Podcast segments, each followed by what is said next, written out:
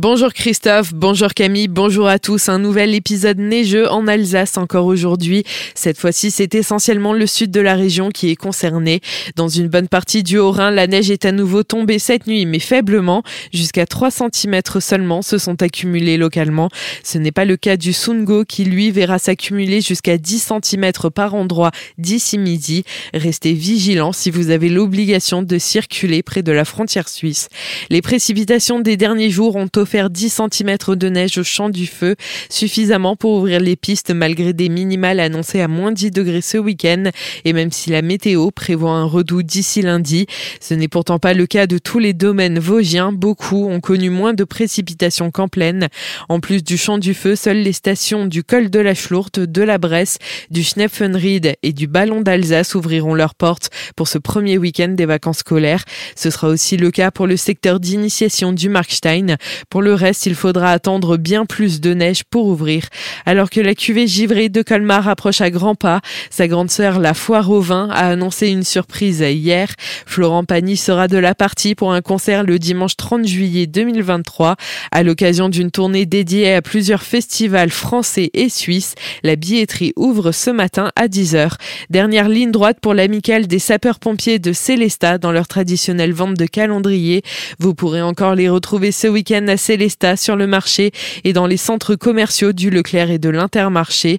Samedi, les jeunes sapeurs-pompiers seront aussi déployés dans l'ensemble du centre-ville de la cité humaniste pour une opération de porte-à-porte de 14h à 17h. Les dons collectés permettront de renforcer leurs actions du quotidien. Et de son côté, l'établissement français du sang appelle aux dons. Les collectes de sang connaissent depuis trois semaines une forte baisse de la fréquentation. L'appel à la mobilisation lancé auprès des donneurs la semaine dernière n'a pas suffi. Le FS signale que le niveau des réserves de sang chute dangereusement. Moins de 80 000 dons de sang sont disponibles aujourd'hui alors qu'il en faudrait plus de 100 000. Les collectes de sang se poursuivent, y compris entre Noël et le réveillon. Ce week-end, le sapin est en fête à Célestat. L'après-midi de dimanche sera rythmé par une parade, de nombreuses animations mais aussi des jeux.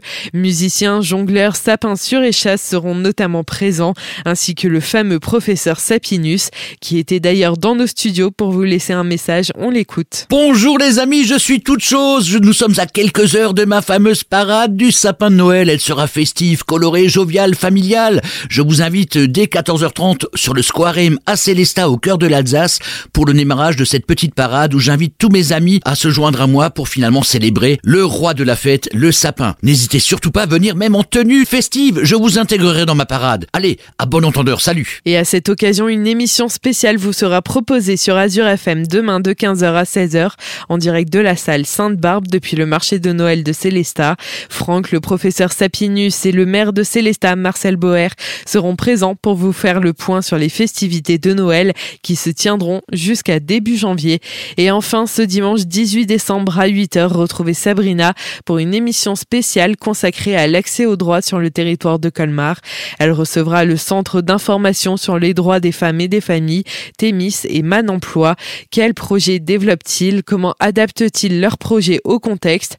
Nous vous proposons d'écouter un extrait avec Sylvie Wolf, directrice du CIDFF. Alors actuellement, nous avons une permanence d'accès aux droits qui se déroule à l'espace Solidarité, donc au quartier Europe, où nous accueillons toute personne qui se pose des questions sur ses droits. Donc ça peut être du droit de la famille. Nous avons énormément de questions liées par exemple à la séparation, à la parentalité, à l'autorité parentale, les pensions alimentaires, etc eh bien toute personne peut venir poser sa question gratuitement, être renseignée par une juriste diplômée qui va pouvoir l'informer sur ce qu'elle peut faire, ce qu'elle ne doit pas faire, ce que dit la loi, et ensuite va pouvoir l'orienter eh bien vers les endroits où elle va pouvoir exercer son droit. Donc par exemple rencontrer un professionnel du droit, aller au tribunal ou pas, est-ce que l'avocat est obligatoire, je n'ai pas les moyens de le payer, comment je vais faire? Eh bien toutes ces questions-là, on va pouvoir y répondre. Rendez-vous ce dimanche à 8h, une émission que vous pouvez retrouver dès maintenant en podcast sur azur-fm.com dans la rubrique Actualité régionale.